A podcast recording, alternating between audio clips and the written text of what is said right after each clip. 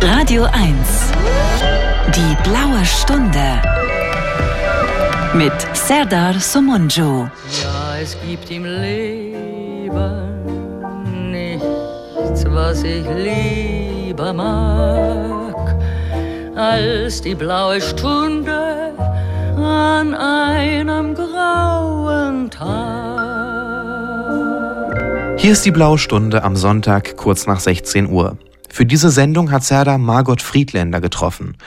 Margot ist eine Zeitzeugin, geboren 1921. Vor genau drei Wochen feierte sie ihren 102. Geburtstag. In der Nazizeit wurde sie in das Konzentrationslager Theresienstadt deportiert, wo sie bis zur Befreiung blieb. Sie überlebte, siedelte nach Amerika über und kehrte vor 20 Jahren nach Berlin zurück. Seitdem erzählt sie ihre Geschichte in mehreren Büchern und Dokumentarfilmen, in Vorträgen und Interviews. Als Überlebende der Shoah setzt sie sich für das Gedenken ein, als zentrale Figur der deutschen Erinnerungskultur. Das Gespräch mit Margot haben wir am vergangenen Freitag aufgezeichnet. Heute könnt ihr es hier hören. Zwischendurch spielen wir von Margot mit ausgesuchte Musik. Wir wünschen euch eine schöne Zeit mit dieser blauen Stunde. Jetzt fangen wir an. Liebe Margot, ähm, ich bin erstmal ganz froh und glücklich, dass wir das geschafft haben. Ja. Weil du hast viel zu tun. Du bist ein Star. Äh, ich habe viel zu tun. Was, was machst du die ganze Zeit? Interviews geben, auf dem roten Teppich laufen? Ich habe äh, zehn Jahre fast zu jungen Menschen in Schulen Lesungen gegeben, ja. nicht? Ja. Aus dem Buch. Ja. Ja. Und aber sonst, außer Lesungen zu geben, du. Naja, das ist das, was wichtig war. Ja. Äh, und das hat, äh, das war für, äh, dass das nicht wieder geschehen soll, was gewesen ist, ja, nicht? Ja. Worüber möchtest du sprechen? Wollen wir über die Vergangenheit sprechen oder über die Gegenwart? Ich bin nicht politisch. Also wenn ihr wissen wollt, was ich denke, dann kann ich es nicht sagen. Darüber spreche ich nicht. Warum? Äh, weil ich nicht politisch bin. Okay. Was ich zu jungen Menschen spreche, ist, dass es was gewesen ist. Äh, ich lese ja ganz gezielt aus diesem Buch. Wir haben, seitdem ich nicht mehr eine Stunde lesen kann, ähm, haben wir ein DVD gemacht, das genau aus meinem Buch das rausbringt, was ich Ihnen sagen will, was gewesen ist. Mhm. Mhm. Dass es nicht wieder geschehen soll für euch. Mhm. Ähm, ich sage immer, was war, können wir leider nicht mehr ändern. Aber es darf nicht geschehen, damit ihr ein Leben habt. Nicht? Okay, dann reden wir Seid über Menschen, denn das war unmenschlich. Mhm. Dann reden wir über das, was war. Was ist deine eindrücklichste Erinnerung? Was fällt dir als erstes ein? Gar nicht. Ich meine, es, es ist doch, was ich erlebt habe. Ich bin, wir wollten wegfahren, uns verstecken. Das heißt, in einem, meine Mutter, mein Bruder und ich. Und an diesem Tag, wie ich nach Hause, auf dem Weg nach Hause war, sehe ich einen Menschen, der mir komisch vorkam, auch vor mir gehen. Wenn der ins Haus geht, sei vorsichtig, ich trug doch den gelben Stern. Äh, er ging ins Haus, ich musste aber, ich hatte verabredet mit meiner Mutter, dass wir an diesem Abend auf, mit dem Zug wegfahren wollten aus Berlin. Und äh, ich muss also nach Hause. Ich will mal vorsichtig sein. Ich gehe die Treppen rauf. Er ging ins Haus. Äh, ich sah ihn eine halbe Etage, bevor ich darauf ging, die Treppen, dass er vor unserer Türe steht. Dachte ich, um Gottes Willen, ich trage dort den Stern, den habe ich verdeckt mit der Handtasche.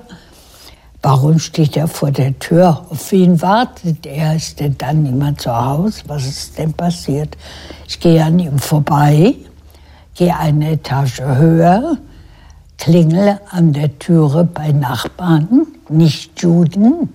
Sie ruft mich rein und erzählt mir, dass ein paar Stunden vorher mein Bruder verhaftet wurde und alle, die in der Wohnung waren, wurden mitgenommen und waren in Polizeiwagen gestoßen. Was passiert war, weiß ich ja nicht. Mhm. Ähm, meine Mutter, nein, ihre Mutter war nicht dabei. Diese eine Stunde später gekommen und ich habe ihr alles erzählt. Wie alt warst du da? 21. Das heißt, das war ja, 1943. 1943. Januar 43. Mhm. Und dieser Mann, der dort stand, war einer von der Gestapo. Gestapo. Mhm. Mhm. Ähm, ich, ich, fragte, was. Äh, ja, ihre Mutter ist zu Nachbarn gegangen. Ich konnte mir nur vorstellen, wir kannten einen jüdisches Ehepaar in der Straße. Wir waren ja ziemlich neu dort eingesiedelt.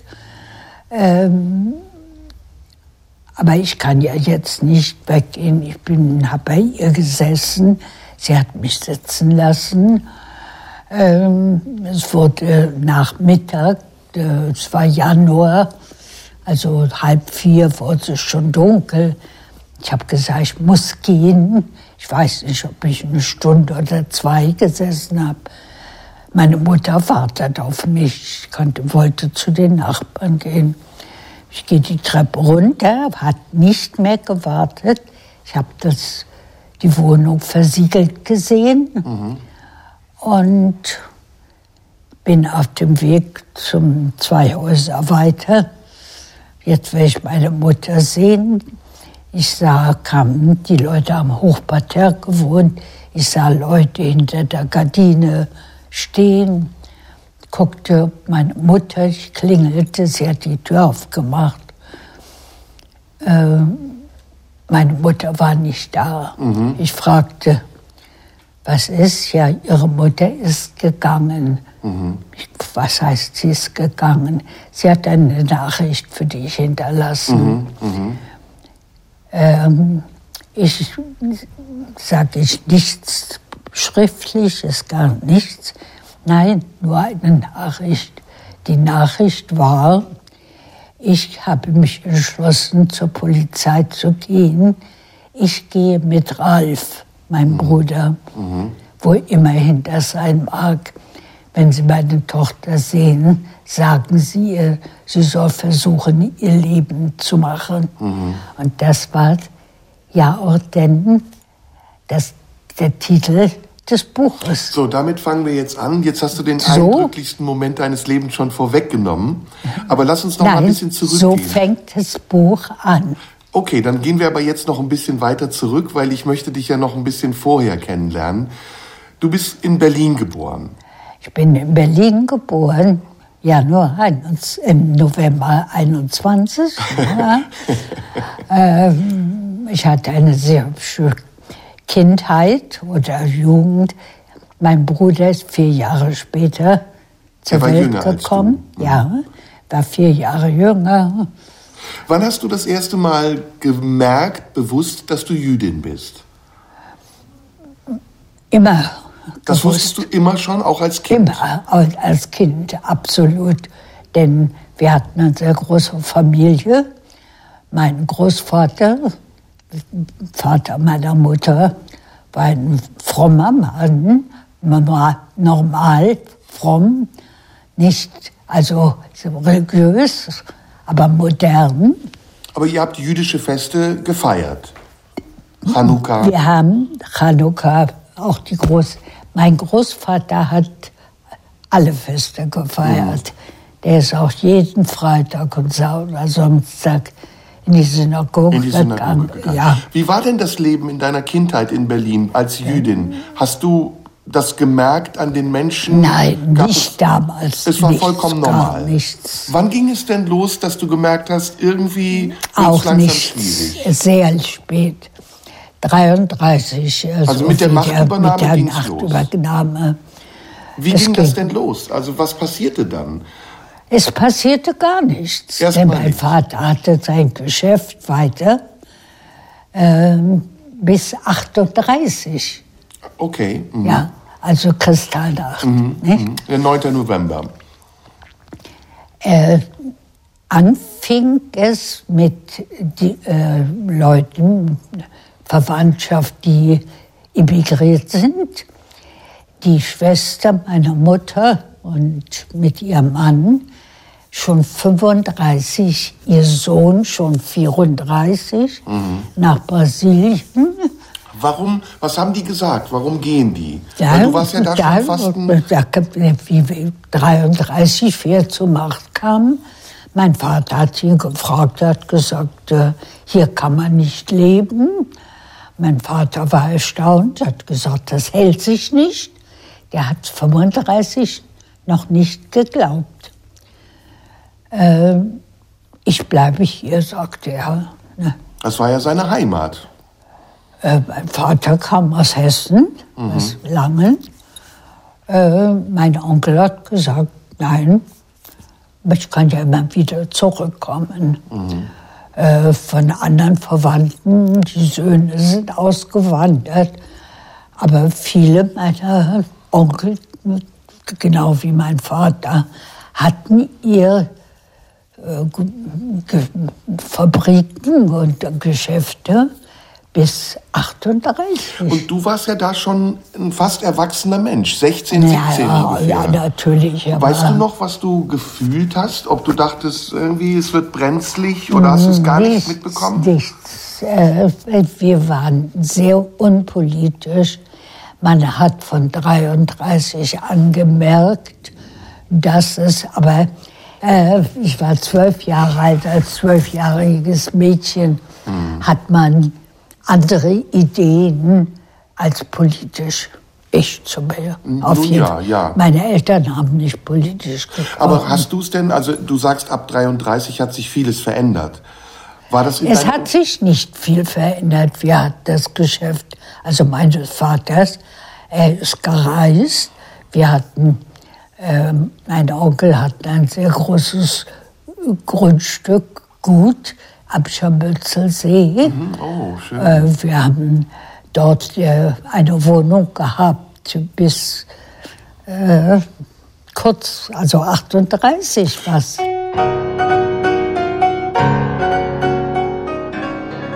In der Blauen Stunde ist heute Margot Friedländer zu Gast. Vor der Musik hat sie mit Zerda über ihre frühe Kindheit und Jugend gesprochen. In einem Deutschland, das ab 1933 von Nazis regiert wurde.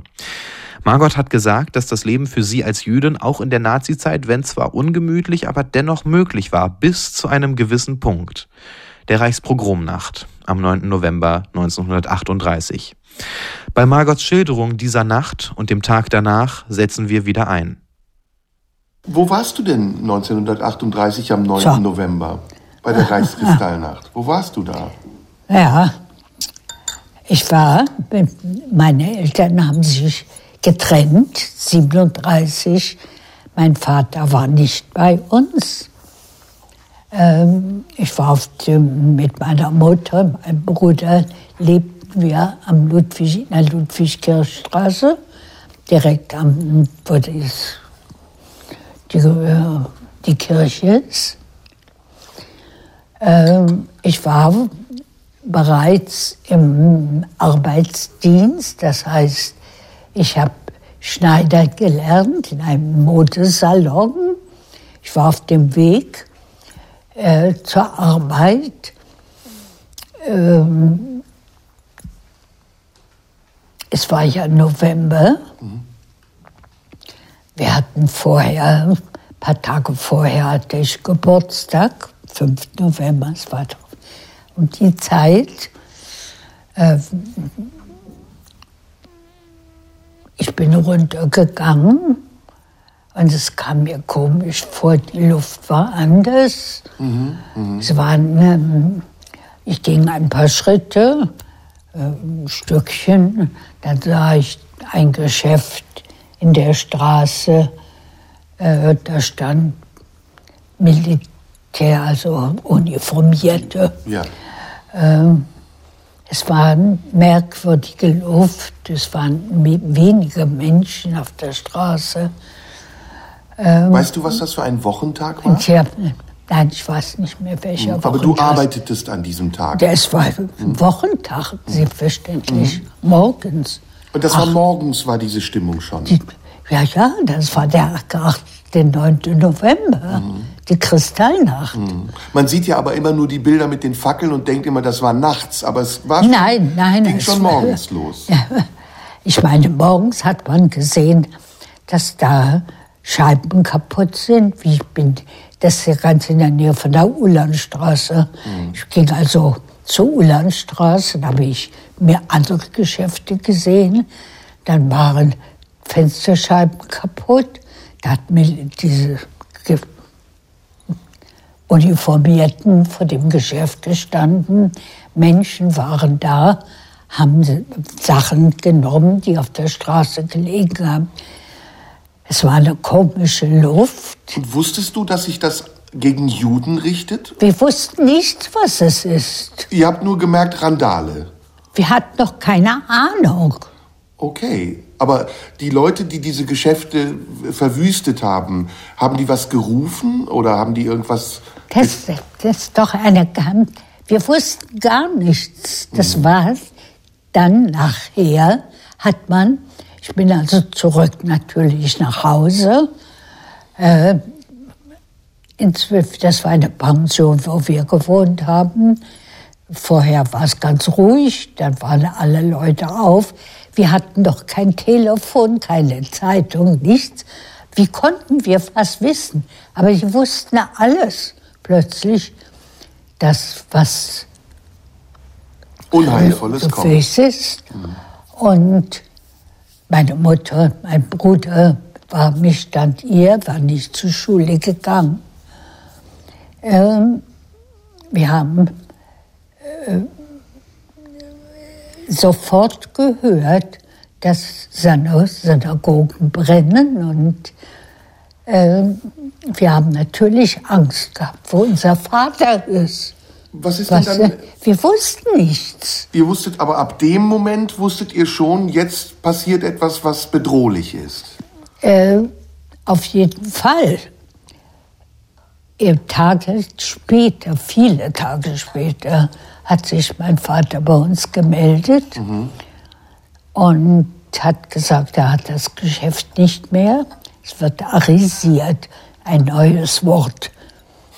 Ähm, wir haben alles am nächsten Morgen erfahren können.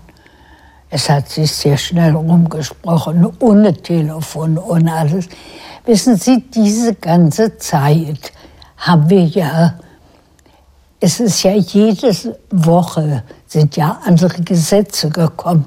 Wir haben natürlich vieles gewusst, aber wenn man ein junges Mädchen ist, äh,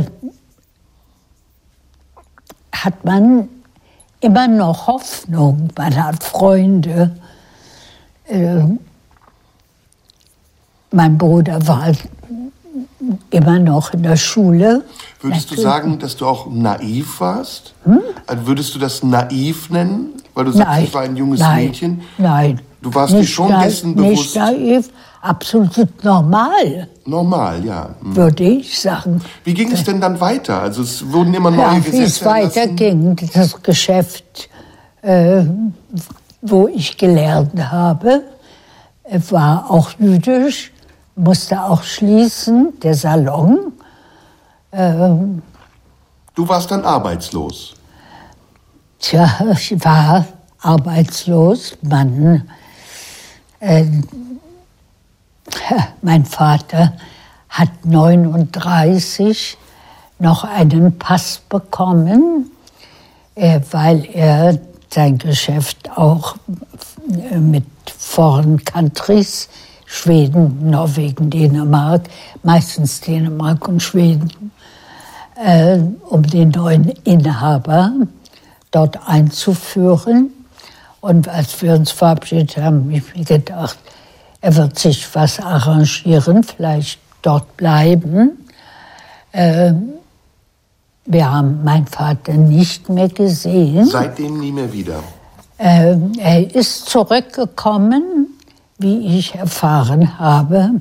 Wir haben ihn aber nicht gesehen, denn er ist am nächsten Tag äh, aus Berlin. Ich weiß es nicht. Wir haben nichts mehr von ihm gehört.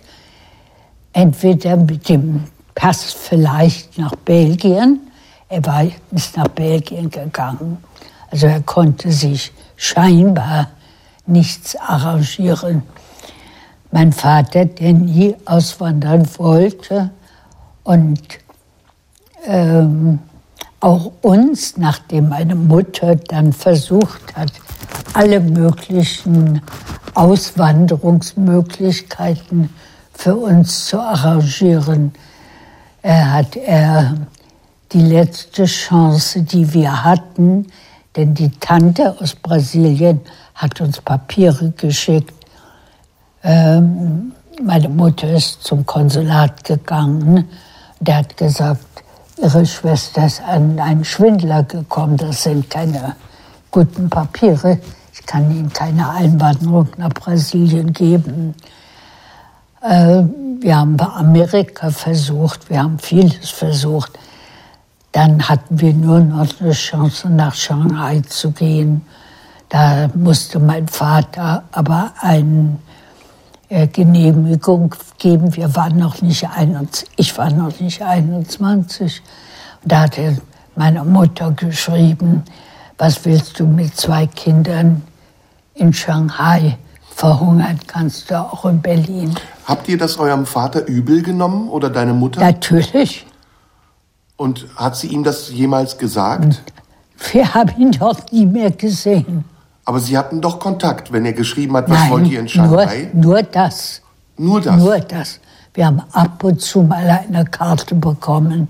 Wir wussten nichts von meinem Also er hat euch im Stich gelassen. Er hat uns im Stich gelassen.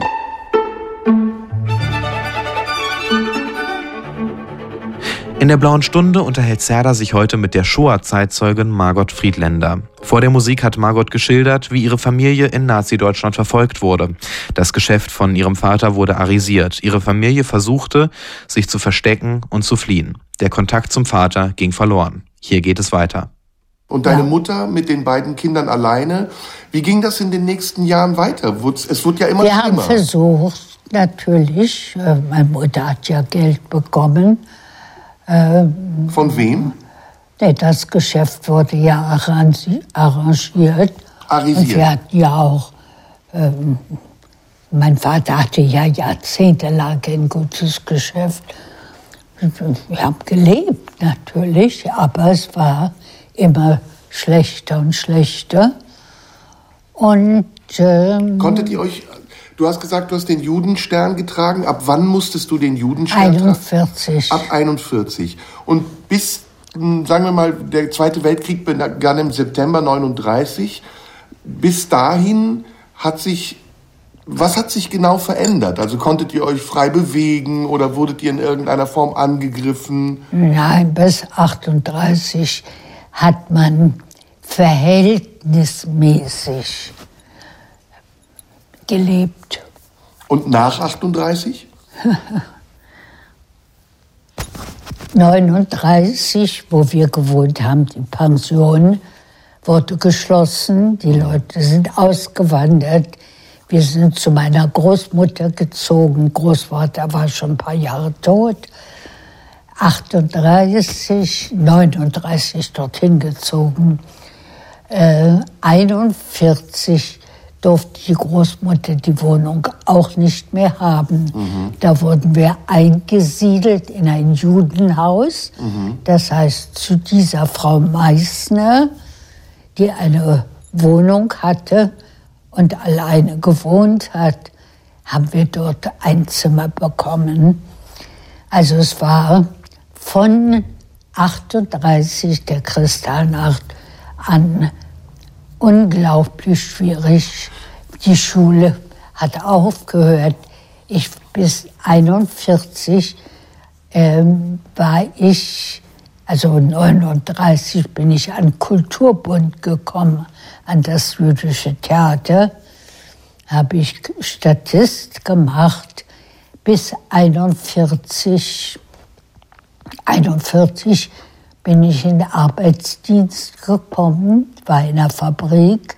Mein Bruder, die Schule wurde geschlossen, äh, ist zu Siemens gekommen. Es war kein normales. 38 zur Kristallnacht war der Moment, wo wir gewusst haben, es ist unmöglich, was jetzt passiert Und ist. weißt du noch, wie du dich gefühlt hast mit, äh, mit 20 oder wie alt warst du da? 18 schon? Älter? Ja, ich war 18. Warst du verzweifelt? Hast du Angst gehabt? Was waren deine Gefühle? Das weiß ich nicht. Gott, es, Konntest du dich an jemanden, also mit deiner Mutter und deinem nein, Bruder hast du mein gesprochen? Bruder war da. Es war noch Verwandtschaft 38. Habt ihr euch darüber ausgetauscht? Konntet Nein, man hat. Ich Darüber kann nicht sie nicht sagen. du, du weißt es nicht. Nein, aber das ist sehr schwierig für mich. Ich meine, ich äh, habe seit zehn, zwölf Jahren spreche ich, lese ich diese Geschichte und erzähle den jungen Menschen.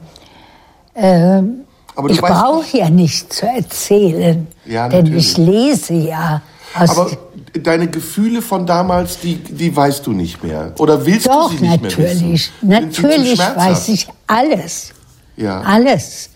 Es war so, eben, es war ja dann, nachdem wir weg wollten, nicht wahr so, denn äh, meine, ich war ja dann plötzlich alleine. Ein- Ich war 21. Als deine Mutter abgeführt wurde und äh, Bruder. der hat sich ja, ich habe sie ja nicht mehr gesehen. Das war 43. Das war zwei Jahre später, ne?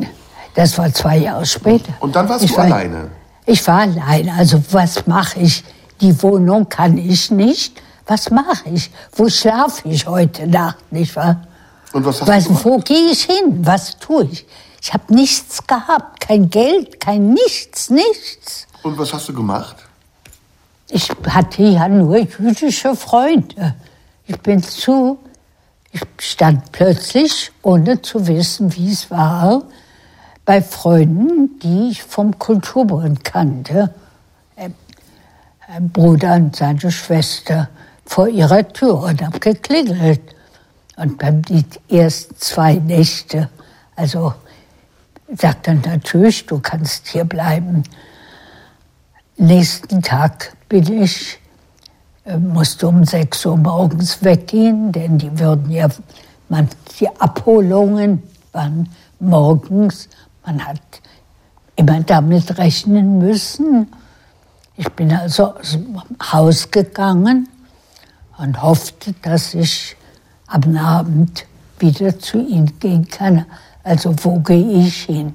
Ich gehe die Straßen entlang, komme an einem Friseurladen vorbei. Die Friseurin ist da. Ich bin erst mal reingegangen, habe mir meine Haare färben lassen. Von, ich hatte schwarze Haare. Damit man nicht erkennt, dass du Jüdin bist. Man hat alles versucht, nicht wahr? Hat es denn funktioniert? Es hat nicht funktioniert. ähm, ultimately bin ich ja geschnappt worden Ja, später. genau. Du bist ja dann nach Theresienstadt gekommen. ja. Wann also, war das denn? Ich bin drei nach Na, Theresienstadt. wann hat man dich geschnappt? Also nachdem deine Mutter und Nein, dein ich- Bruder geschnappt wurden? Nein, ich hab, bin da zu einer Tante gegangen, die einzige, die ich kannte in der Verwandtschaft. Die war mit einem Cousin meiner Mutter verheiratet, aber geschieden. Sie war Schweizerin und Christin. Zu dieser Tante bin ich gegangen. Sie war sehr erstaunt, dass ich klingel, da stehe. Sagt sie, ich dachte, ihr seid weg. Wir wollten doch weg, meine Mutti und ich. und Bruder. Und ich erzählte ihr, was passiert ist. Und sie sagte, ich müsste meiner Mutter helfen. Sag ich, wie kann ich ihr helfen? Die ist bei der Gestapo, indem du mit ihr gehst. Sie hat also gesagt, du musst deiner Mutter helfen, du musst mit ihr gehen. Also du musst dich stellen. Sozusagen, mhm. ich musste, musste ihr helfen. Sage ich, das Mutti hat aber hinterlassen das und das. Also ich bin weg aus dem Haus und habe sie auch nie mehr gesehen. Ich bin ne, aber abends zurück zu den Freunden und am Abendbrottisch sagte sie zu mir, gib mir ein Papier mit einer Adresse und sagt, das ist jemand aus der Fabrik, der wird dir, da kannst du übernachten, also untertauchen, der wird dich verstecken. Du warst auf der Flucht jetzt? Ich war auf der Flucht. Mhm. Ja. Vor der Gestapo? Ster Stern abgenommen und bin also am nächsten Tag dorthin gegangen. Ich hatte viele, viele verschiedene Verstecke gehabt. Ich war manchmal eine Nacht, manchmal zwei, manchmal auch länger. Äh, bei den verschiedensten Menschen, das Verschiedenste ist passiert. Das ist eben, sind Artikel, die ich im Buch geschrieben habe, mhm. was passiert ist.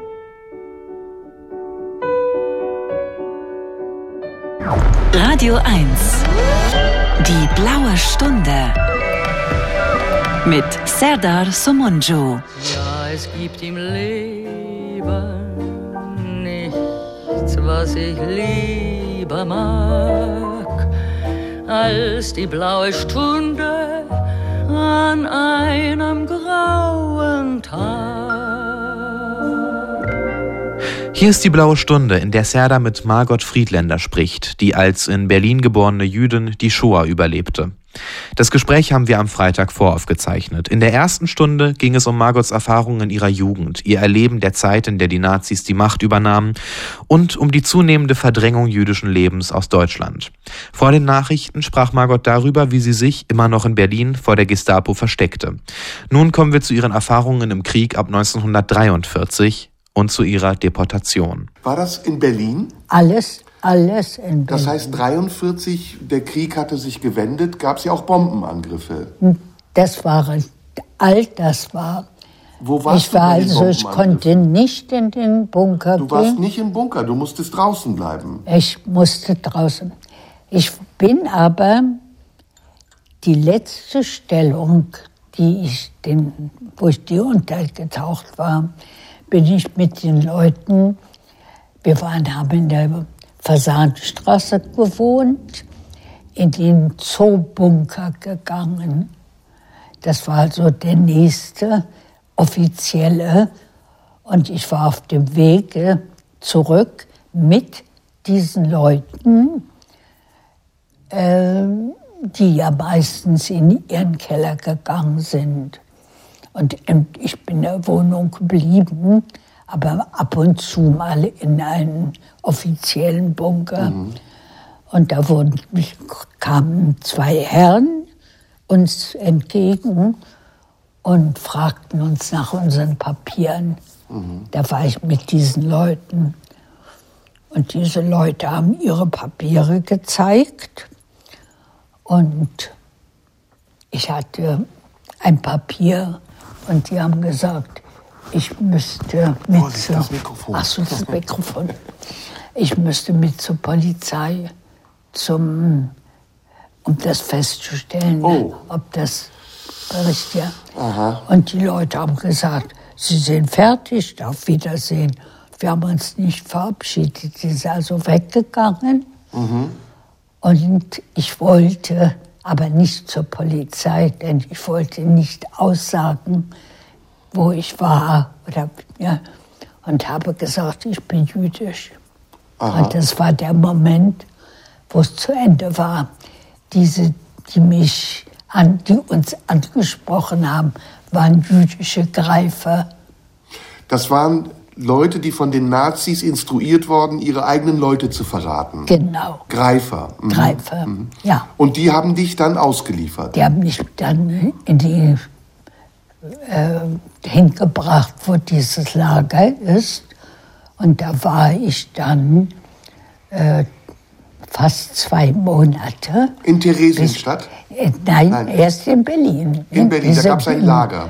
Ja, Auffangslager, wo man immer wieder Leute gebracht hat. Es gab ja keine Juden mehr, die waren ja schon alle weg. Nur die man wie mich bekommen hat. Aber deine Mutter und deinen Bruder hast du nie Nie mehr mehr wiedergesehen. gesehen. Und du hast auch nicht gesucht. Wie könnte ich sein? Ich wusste doch, was sie. Ja, gab ja kein Internet, nichts, gar nichts, was Das, man... das, das, das, war- das wussten wir alle. Hast du heute doch- eigentlich Internet? Ich habe Internet. Ja. Hast du auch ein Smartphone? So ein Telefon? Nein. Nee, okay. Aber ich habe ja das Buch geschrieben. Ich habe ich hab ja einen Computer. ah, du hast es am Computer geschrieben. Ja, ja. Okay. Schon lange. Dieses Lager, das war noch in Berlin, das erste Lager, in das du gekommen bist. Naja, ich war ja auch viele Jahre äh, Reiseagentin. Ich kannte ja schon Computer ein bisschen, nicht wahr? Aber äh, ich meine, ich habe ja in Theresienstadt Herrn Friedländer getroffen. Das, wann bist ich, du nach Theresienstadt gekommen? Wir springen gerade ein bisschen. Wann warst du in Theresienstadt? 44? Im April 44 bin ich geschnappt worden. Im April 44, also ein Jahr nachdem deine Mutter und dein Bruder weg waren. Etwas über ein Jahr, ein du- Jahr, drei Monate Also du hast dich ein. Jahr lang drei verstecken Monate. können? Ein Jahr, drei Monate. Wow, okay. Also Ja. das war ja eine lange Zeit, die du dann auf der Flucht warst. Das, wie gesagt, sehr viele Mhm. verschiedene Plätze, wo ich war. Und dann 44 erst in dieses Lager hier und dann nach Theresienstadt. Das war das Auffangslager. Ja, hier das Lager. Berlin. Wie bist du nach Theresienstadt gekommen? Mit dem, mit, mit dem Zug Ein wahrscheinlich. Zug, es waren ja inzwischen, wir waren glaube ich 26 Menschen nur. Wir sind also ein paar, die äh, mixed, äh, Halbjuden oder so. Ne? Wusstet ihr, wohin der Zug fährt? Ja, ich wusste, dass es nach Theresienstadt geht, denn im Lager war jemand, der zurückgeholt wurde, weil er für die jüdische Gemeinde äh, damals vorher gearbeitet hat und dort äh, Abwicklungen zu machen hatte, den hat man zurückgebracht. Seine Frau war aber in Theresienstadt und musste dort bleiben. Und er hat mir gesagt, ich soll sie auch grüßen. Also er hat mir gesagt, der hat im Lager gewohnt und ist aber zur Arbeit in die jüdische Gemeinde, also, also Auflösung der jüdischen Gemeinde. Was wusstest du über die Lager? Was wusstest Nichts. du über Theresienstadt? Gar nichts. Du wusstest nur, es gibt diese Lager. Was dort passiert, wusstest du Ich nicht. wusste nichts. Wir wussten nur, dass die Züge, die, diese Transporte, hat man gesagt, in den Osten gingen. Wir wussten ja nicht, was der Osten ist. Wie ich nach Theresienstadt kam, ich wusste immer noch nicht, was der Osten ist. Aber wie ich in Theresienstadt war, einen Monat habe ich gedacht, es könnte doch sein, dass mein Bruder oder so auch in sowas gekommen ist. So schlecht wie es war, war es doch immerhin. äh, Ich habe gearbeitet, ich habe im Glimmer gearbeitet. Ähm, Wie war, Es- die, wie war die hy- hygienische Situation? Hattest du, konnte man sich waschen oder hast du Gepäck gehabt oder bist Na, du einfach haben, so? Nein, nein. Es war eine Fabrik, also Theresienstadt war doch ein Vorzeigelager, das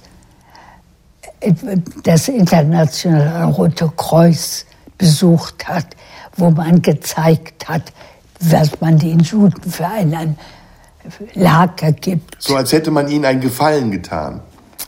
Ja, äh, es war zum Beispiel meine Großmutter und ihr Sohn und äh, ist nach Theresienstadt gekommen.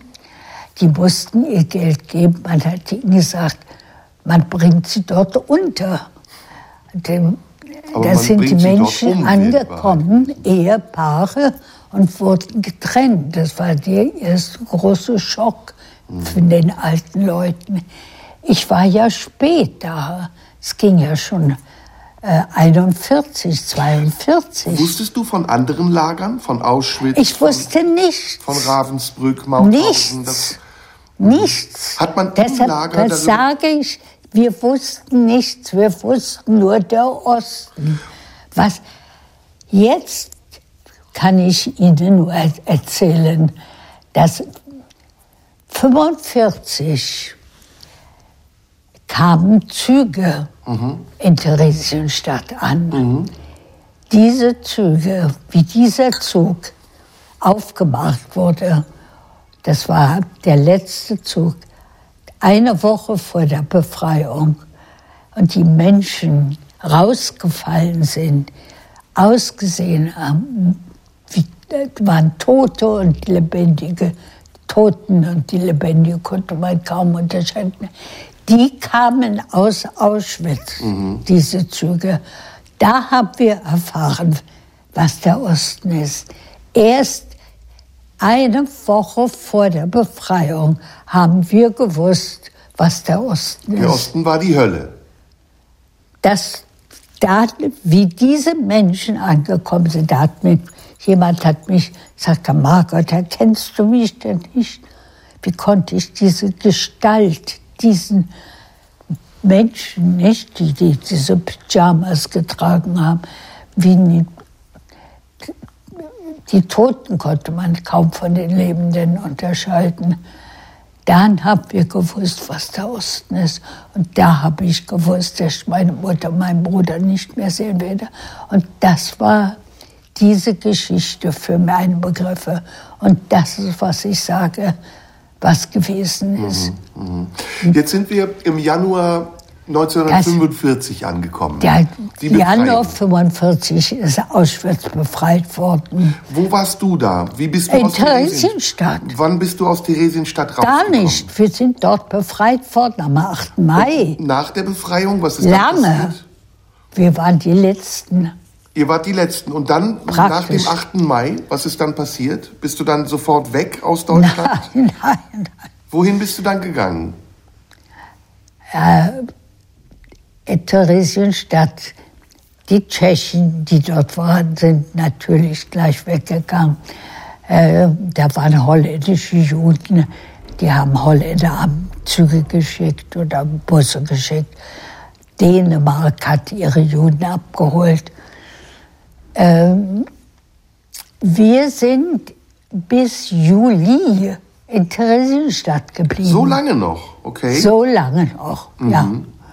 Und sind dann an Transport nach Deutschland in ein DP-Lager gekommen. Was ist ein DP-Lager? DP ist Displaced Person.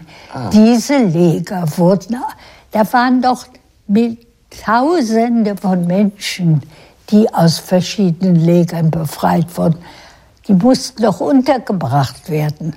Es hat doch eine Weile gedauert, bis man organisiert, das Rote Kreuz, also die das Displaced Person, hat man Lega aufgemacht, meistens in Deutschland.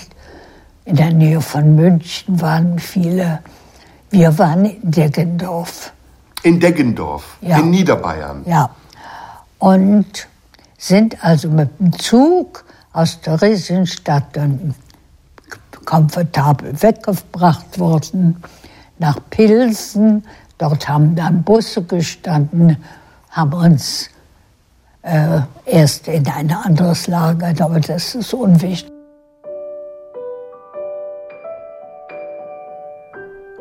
In der Blauen Stunde ist heute Margot Friedländer zu Gast. Vor der Musik ging es um ihre Zeit im Konzentrationslager Theresienstadt.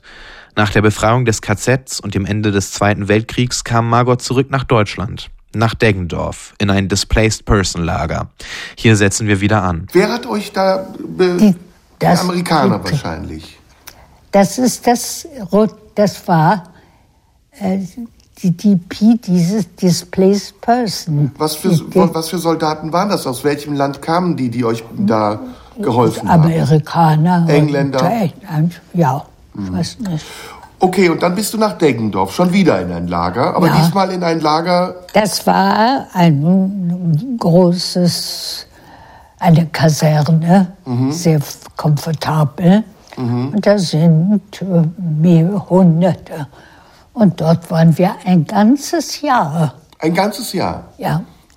Bis also halbes Jahr, dann fing es langsam an, das Konsulat wieder aufgemacht wurde. Mein Mann hatte ja, ich war ja schon verheiratet. Du hast ja deinen Mann in Theresienstadt kennengelernt. Nein, Nein, wo habt ich ihr euch kannte getroffen? ihn ja aus dem Kulturbrunnen. Stimmt, da habt ihr euch kennengelernt. Ja. Aber ihr wart dann zusammen Ich die ganze hab- Zeit. Wie ich nach Theresienstadt kam, war er auch nicht. Mein Mann ist nach Theresienstadt aus einem anderen Lager, der war mal in Theresienstadt, ist dann weggekommen mit einem Transport von Schwerstarbeitern nach Vulko. Das ist hier bei Frankfurt an der Oder. Das war ein Eichmann-Projekt. Die haben Baracken in die, in die Wälder gebaut fürs Reichssicherheitshauptamt, damit die, wenn es brenzlig in Berlin wird, dorthin gehen können. Da es ein Eichmann-Projekt war, hat er gesagt, wenn das Projekt fertig ist, bringen wir euch zurück nach Theresienstadt. Das Projekt war immer noch nicht fertig. Ähm, die Russen kamen näher. Dann hat man eine Lokomotive äh, noch, weil es Eichmann-Projekt war, und hat die 250 Männer, die dort gearbeitet haben, zurück nach Theresienstadt gebracht. Dann habe ich ihn dort getroffen. Und wir haben uns gefreut, jemanden zu treffen, den man von früher kannte. Mein Mann hatte eine sehr große Stellung. Er war in der Verwaltung am jüdischen Kulturbund. Ich war niemand. Wir kannten uns nur. Wir haben uns, er war elf Jahre älter, also ich hatte keine, aber jemanden im Lager zu treffen, den man von früher kannte. Es war sehr schön. Wir haben die Befreiung zusammen erlebt. Und wann seid ihr ein Liebespaar geworden? Kein Liebespaar. Seid ihr nie ein Liebespaar geworden? Nein. Also ich hätte mich in dich verknallt. Sie, weißt du, ich sage immer, es hat Jahre gedauert, bis wir Menschen geworden Ja, das sind. stimmt, ja. Ich, das war keine Liebesgeschichte. Also ist- du- mein Herr Friedländer hatte eine Schwester, hoffte er in Amerika. Dein Mann nennst du Herr Friedländer? Jetzt. Nein, Jetzt? Jetzt, jetzt sag Wie- wie hast du ihn damals genannt? Adolf? Nein, Adolf. Ja. Na, erst Herr Friedländer. Man hat sich gesiezt. Man hat sich gesiezt? Immer noch wie in Deutschland. Dann sollten Aber wir dann, heute auch siezen, dann oder? nicht. In der Theresienstadt war es sofort Margot und Adolf. Okay, okay. Aber wir waren die Befreiung. Wir konnten dann raus und spazieren gegangen. Er hat mich eines Tages gefragt, ob ich mir vorstellen könnte, ein neues Leben mit ihm in Amerika, In Amerika zu machen, mit dem Heiraten. Wir haben in Theresienstadt im Juni geheiratet, äh, einen Tag bevor der letzte Rabbiner aus Theresienstadt weggegangen ist. Also Nach der irgendwo, Befreiung, also im Juni. Ja. Lange nach der Befreiung. Warst du denn glücklich? Nein, Warst das du- war eine. Warst du unglücklich? Ich, Ich war niemand. Ich war ein junges Mädchen. Ich habe nichts gekonnt. Na ja. Das war ein älterer Herr, sozusagen, der mal was. Ge mein Mann stand ja vor seinem Doktor in Berlin. Aber du warst Doktor- doch schon ein und nee, älter schon, 22, 23. Ja, ich war 24, 24. aber ich hatte dort nichts gelernt praktisch. Aber um, um zu lieben, muss man doch nicht lernen. Was? Liebe muss man doch nicht. Doch, Liebe muss man auch lernen. Ja, aber wir waren nicht in der Lage zu lieben oder sonst irgendwas. Das war, Eine Zweckheirat. das weiß, das würde ich nicht sagen, aber äh, man muss sich mal vorstellen, was wir durchgemacht haben, dass man lieben geliebt hat und so. Man war froh, jemanden zu haben und ähm, Ich war entkommen. 52 Jahre mit demselben Mann verheiratet. Es war eine großartige Ehe und alles. Aber ich möchte nicht sagen, dass das eine Liebesheirat war. So eine Vernunftgeschichte. Ich wusste plötzlich, dass ich jemanden habe, wo, mit dem ich gehen kann. Was soll ich? Ich wusste, meine Mutter, wer ich nicht sehe, soll ich nach Brasilien zur Tante gehen oder soll ich nach Berlin zu dem, wo ich untergetaucht war, die letzten Leute.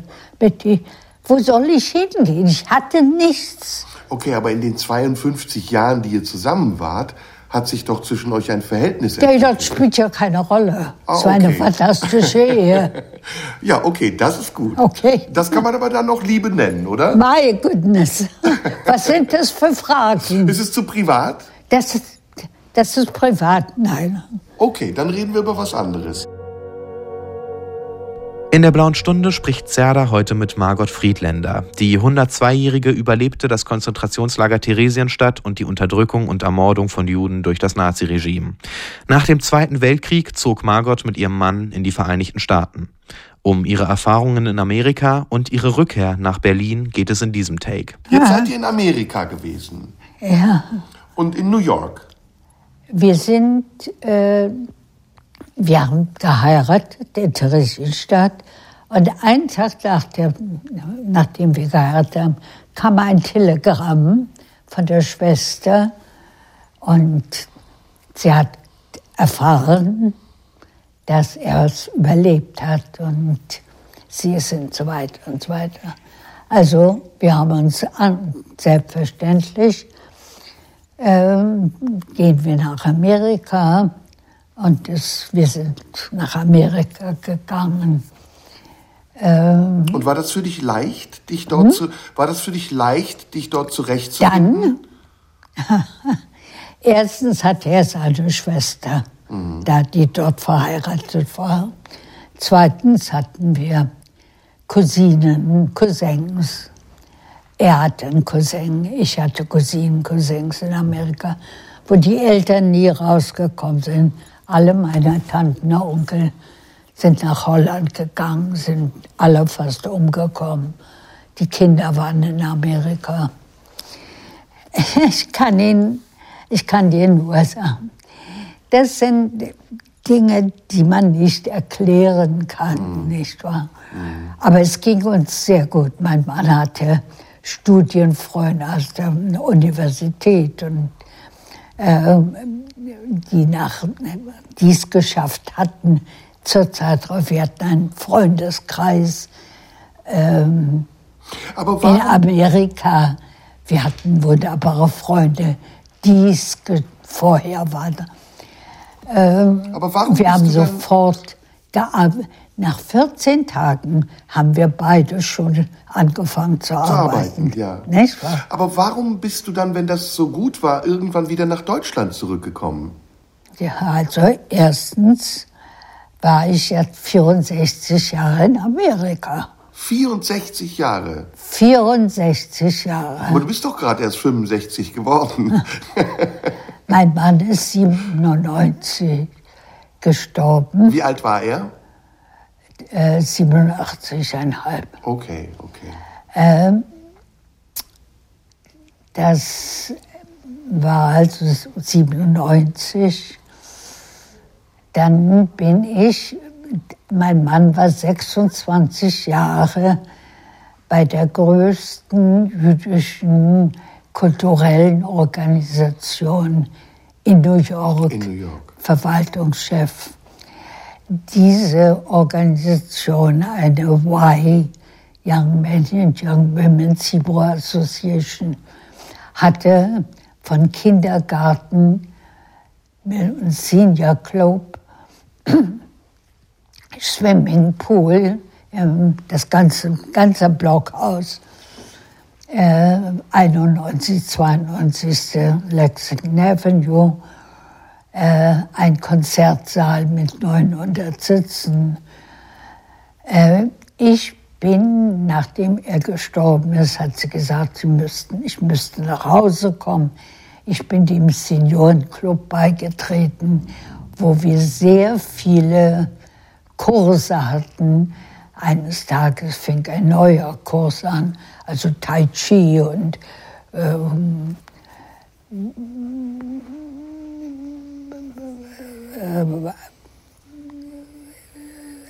Alles Mögliche. alles Mögliche.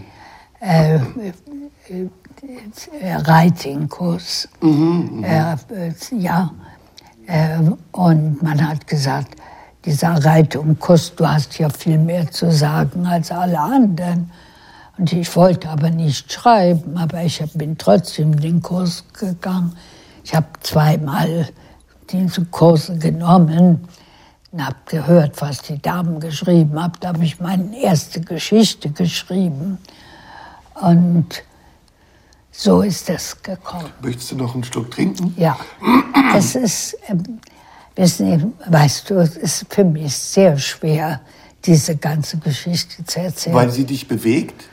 Nein, es bewegt mich nicht. Ich spreche ja darüber ewig. Aber es ist, es ist viel zu Es erzählen. ist viel zu erzählen, ja.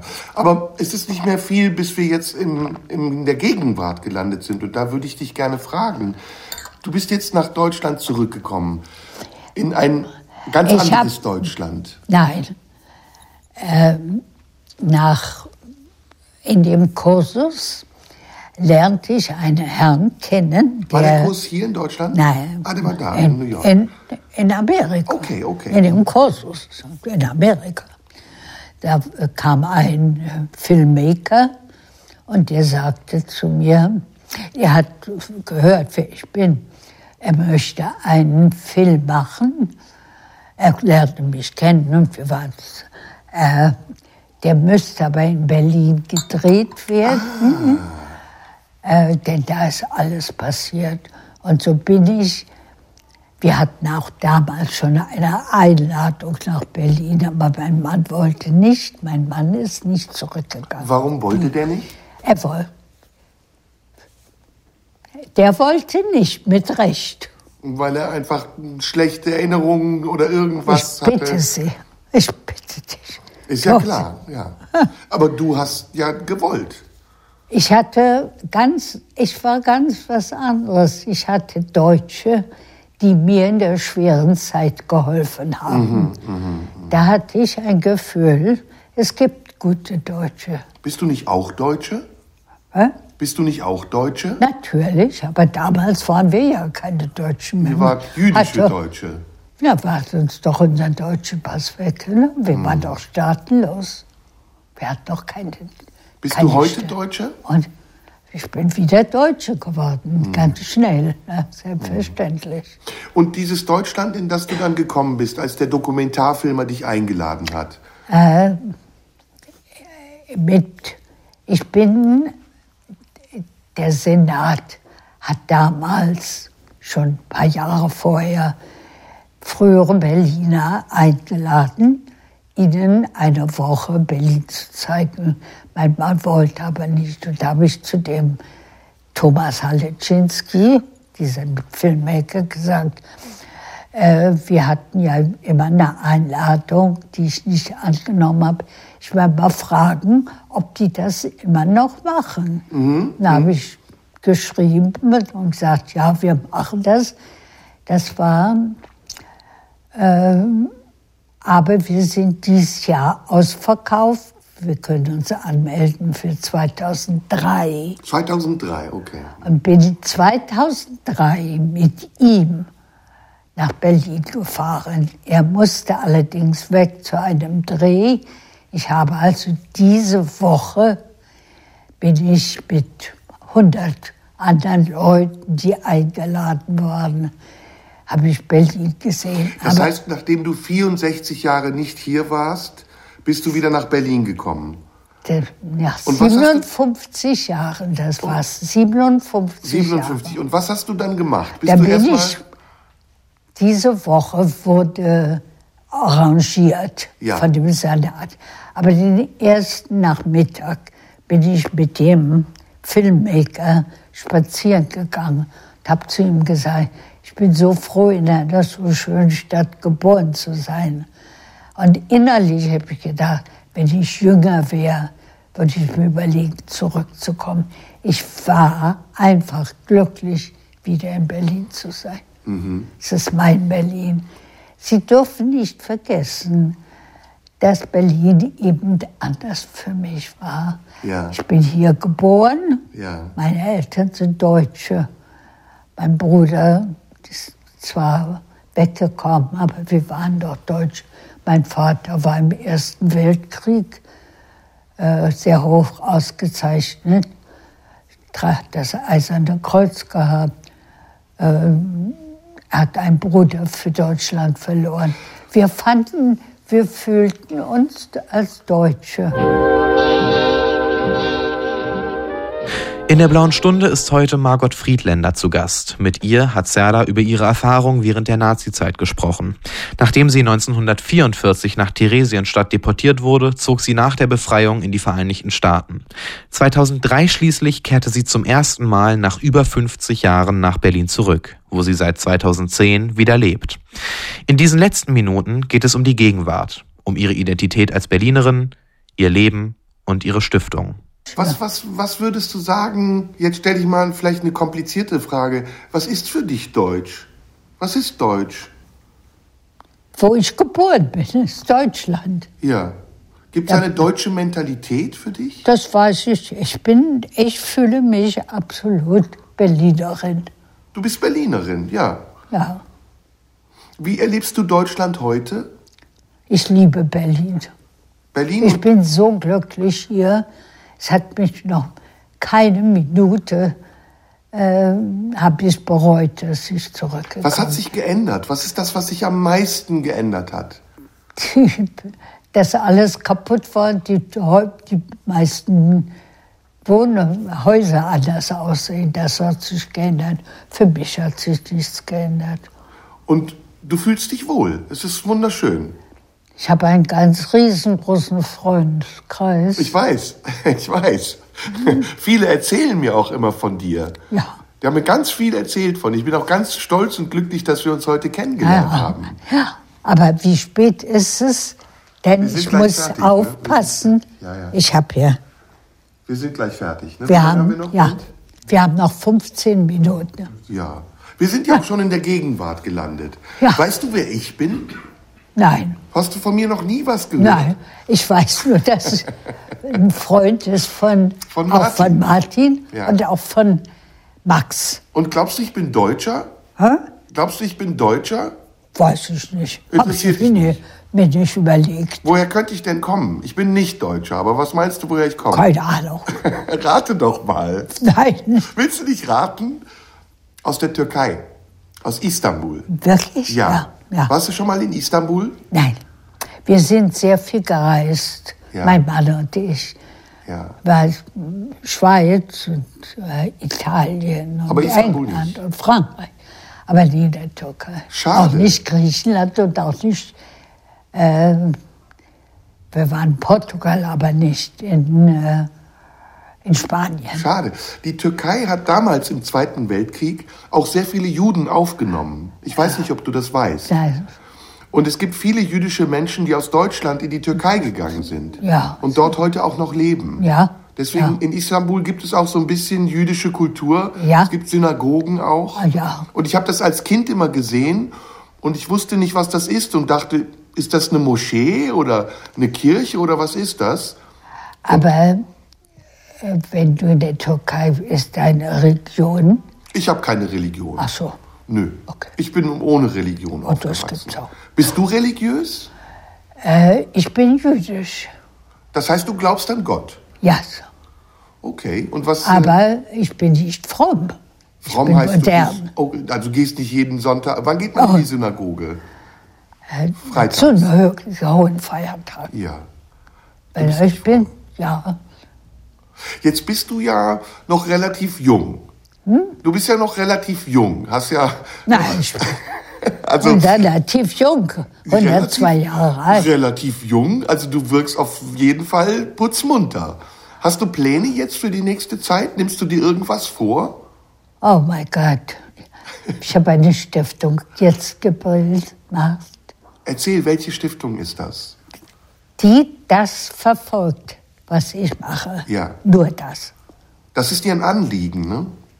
Dass ich weiter Menschen sagt, seit Menschen, was gemacht wird, Antisemitismus, all das ist schrecklich. Wir sind alle gleich. Wir sind alle auf dieselbe Art und Weise kommen wir auf die Welt. Wir sind gleiche Menschen. Der einzige Unterschied ist, dass es männliche und weibliche gibt. Alles andere ist dasselbe. So, Menschsein heißt gut sein. Das war die blaue Stunde. Serdar Somunju im Gespräch mit Margot Friedländer. Danke fürs Zuhören und bis nächste Woche. Radio 1. Nur für Erwachsene.